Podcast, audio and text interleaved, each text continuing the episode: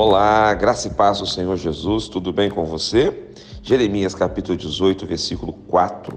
Como o vaso que o oleiro fazia de barro se lhe estragou na mão, tornou a fazer dele outro vaso, segundo bem lhe pareceu.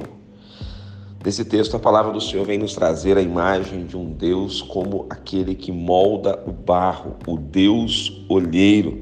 E a palavra do Senhor que vem ao profeta Jeremias o leva à olaria, o lugar onde o oleiro trabalha. E nessa olaria, o oleiro que trabalha no vaso estraga aquele vaso.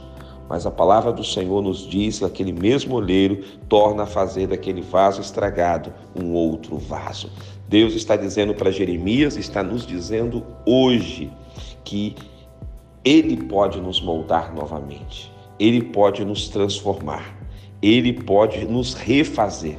Talvez hoje você esteja sendo um vaso quebrado, um vaso rachado, um vaso com deficiências. Deus está pronto para te remodelar, para te refazer e por isso eu oro por você.